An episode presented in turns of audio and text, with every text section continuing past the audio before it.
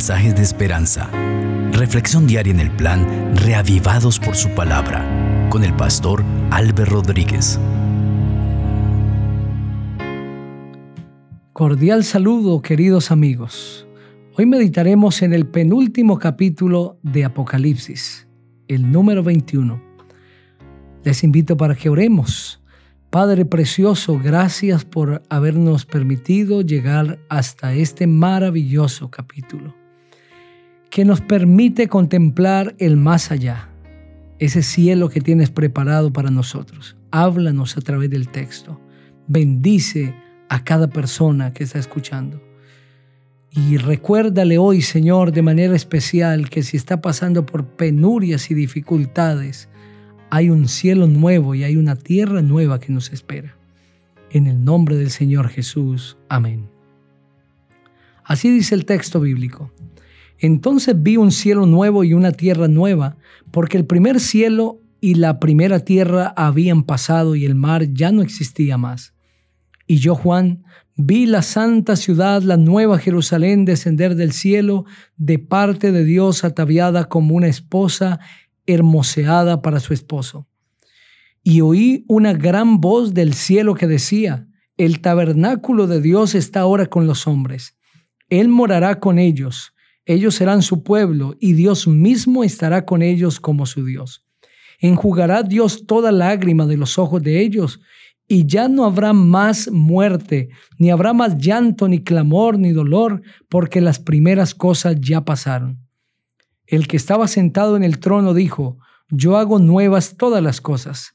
Me dijo, escribe, porque estas palabras son fieles y verdaderas. Y me dijo, hecho está. Yo soy el alfa y la omega, el principio y el fin. Al que tiene sed, le daré gratuitamente de la fuente del agua de vida.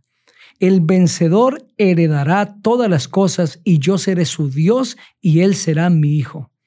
Pero los cobardes e incrédulos, los abominables y homicidas, los fornicarios y hechiceros, los idólatras y todos los mentirosos tendrán su parte en el lago que arde con fuego y azufre, que es la muerte segunda.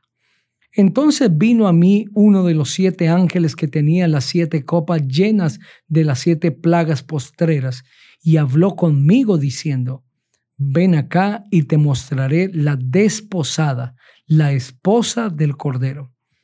Me llevó en el espíritu a un monte grande y alto y me mostró la gran ciudad, la santa Jerusalén, que descendía del cielo de parte de Dios. Tenía la gloria de Dios y su fulgor era semejante al de una piedra preciosísima, como piedra de jaspe, diáfana como el cristal tenía un muro grande y alto, con doce puertas, y en las puertas doce ángeles, y nombres inscritos que son los de las doce tribus de los hijos de Israel. Tres puertas al oriente, tres puertas al norte, tres puertas al sur, tres puertas al occidente. El muro de la ciudad tenía doce cimientos y sobre ellos los doce nombres de los doce apóstoles del Cordero. El que hablaba conmigo tenía una caña de medir de oro para medir la ciudad, sus puertas y su muro. La ciudad se halla establecida como un cuadro. Su longitud es igual a su anchura. Con la caña midió la ciudad doce mil estadios la longitud, la altura y la anchura de ellas son iguales. Y midió su muro, 144 codos, según medida de hombre, la cual era la del ángel. El material de su muro era de jaspe, pero la ciudad era de oro puro, semejante al vidrio limpio. Los cimientos del muro de la ciudad estaban adornados con toda clase de piedras preciosas el primer cimiento era de jaspe, el segundo de zafiro, el tercero de ágata, el cuarto de esmeralda, el quinto de ónice, el sexto de cornalina, el séptimo de crisólito, el octavo de berilo, el noveno de topacio, el décimo de crisopraso, el undécimo de jacinto y el duodécimo de amatista. Las doce puertas eran doce perlas. Cada una de las puertas era una perla, y la calle de la ciudad era de oro puro como vidrio transparente. En ella no vi templo, porque el Señor Dios Todopoderoso es su templo y el Cordero. La ciudad no tiene necesidad de sol ni de luna que brille en ella, porque la gloria de Dios la ilumina y el Cordero es su lumbrera. Las naciones que hayan sido salvas andarán a la luz de ella, y los reyes de la tierra traerán su gloria y su honra a ella. Sus puertas nunca serán cerradas de día, pues allí no habrá noche llevarán a ella la gloria y el honor de las naciones. No entrará en ella ninguna cosa impura o que haga abominación y mentira, sino solamente los que están inscritos en el libro de la vida del Cordero. Amén. Este precioso capítulo nos esboza de una manera tan maravillosa la santa ciudad de Dios, la nueva Jerusalén. Ese lugar precioso donde habitaremos con Cristo Jesús.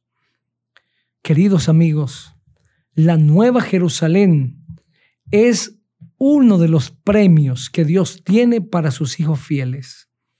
Es una de las recompensas que Dios tiene para aquellos que ahora sigan a Cristo Jesús, que le acepten como su Salvador personal. En los primeros versículos, Juan ve un cielo nuevo y una tierra nueva. Y él explica que el primer cielo y la primera tierra habían pasado y el mar ya no existía más. Este cielo que nosotros vemos, la tierra que pisamos va a ser renovada por el Señor Jesucristo. ¿En qué momento lo será? cuando Satanás sea lanzado al lago de fuego. Ese fuego no solamente destruirá a los impíos, sino que barrerá todo rastro de pecado en el planeta. Todo lugar del planeta donde haya sido alcanzado por la mano del ser humano y tenga la terrible mancha del pecado va a ser purificado en fuego. Un fuego que desciende de Dios no solamente consume a los impíos, sino consume el pecado.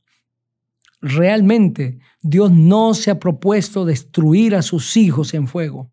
Dios se ha propuesto destruir el pecado en fuego, destruir al autor del pecado en fuego. Pero muchos hijos de Dios morirán. ¿Y por qué morirán? Porque nunca se apartaron del pecado. Se aferraron al pecado tanto que no se soltaron. Y como murieron aferrados a Él, tendrán que ser destruidos con el pecado. Queridos amigos, el Señor te invita, aléjate del pecado. Dios quiere que tú seas eterno, que vivas para siempre con Él, que seas de los salvos, que disfrutes con Él la vida eterna, pero de otra manera. Si no te entregas a Jesús, no podrás gozar de la vida eterna. El apóstol Juan ve a esta ciudad de una manera tan especial, tan maravillosa, que la compara como a una esposa hermoseada para su esposo. La compara con una novia cuando se va a casar. Qué hermosa es la novia cuando va a hacer pacto con su novio. Asimismo, Juan ve la nueva Jerusalén, ataviada, hermosa, y desciende del cielo, dice Juan, la vi descender del cielo. Ya nosotros ubicamos en el capítulo 20 en qué momento la nueva Jerusalén descenderá del cielo. Es al culminar los mil años. Allí la nueva Jerusalén descenderá del cielo y se establecerá en el planeta Tierra se establecerá. Y los hijos de Dios moraremos en ella. Y Dios morará con su pueblo y Él estará para siempre con sus hijos. Qué maravilloso será esto. Sin embargo, el verso 4 dice, enjugará Dios toda lágrima de los ojos de ellos, y ya no habrá más muerte, ni habrá más llanto, ni clamor, ni dolor, porque las primeras cosas ya pasaron. ¿Por qué lloran los hijos de Dios? Pues llorarán o lloraremos de emoción, de gozo, de alegría, pero también de tristeza por aquellos que no se salvaron. Y el enjugar Dios las lágrimas dará no solamente consuelo, sino una total fortaleza. El Señor hará que todo el pasado sea quitado y empecemos como si fuese de cero. Todo recuerdo del pecado quedará atrás. Y ahora viviremos con Cristo en esta ciudad maravillosa, donde no habrá muerte, ni habrá más llanto, ni clamor, ni dolor, porque las primeras cosas pasaron. No habrá muerte. Nunca fue el plan de Dios que hubiese muerte. Dios nunca planeó que el hombre sufriera el dolor de ver morir a sus seres amados. Romanos el capítulo 5, el versículo 12 dice que la muerte vino por causa del pecado.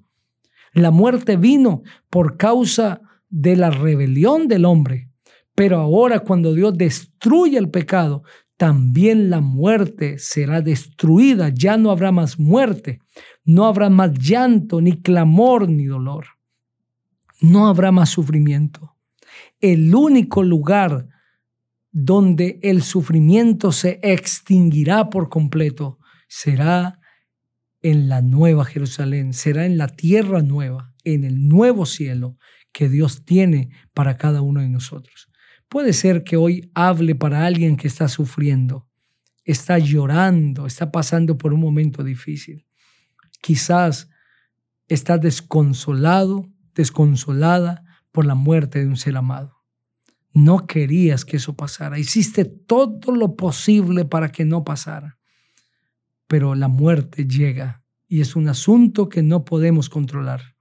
Se sale de nuestras manos. Para ti, el Señor te promete que Él te dará un cielo nuevo y una tierra nueva donde no habrá ninguna clase de sufrimiento, ni muerte, ni llanto, ni clamor, ni dolor, ninguna enfermedad. Si tú aceptas a Cristo Jesús, el Señor te dará esa preciosa vida eterna. Pero la única forma es aceptando a Cristo como nuestro Salvador personal. El aceptar a Jesucristo nos hace idóneos para el reino de los cielos. El aceptar a Cristo Jesús nos da la garantía de la vida eterna, pero el no aceptarlo también nos da la garantía de la perdición. Es por eso que el versículo 8 dice, pero los cobardes e incrédulos, los abominables, homicidas, los fornicarios y hechiceros, los idólatras y todos los mentirosos tendrán su parte en el lago que arde con fuego y azufre, que es la muerte segunda, la destrucción total. Pero si tú crees que Jesús es tu Salvador y lo aceptas aprovechando los días de vida que Dios te dé, vas a tener la vida eterna. A partir del verso 9 el Señor describe lo hermosa que es la nueva Jerusalén. Dios quiere estar contigo en la nueva Jerusalén. El Señor quiere que tú puedas caminar con Él. Pero para que eso ocurra, debes aceptar a Cristo. Debes permitir que Jesús te lave con su sangre preciosa.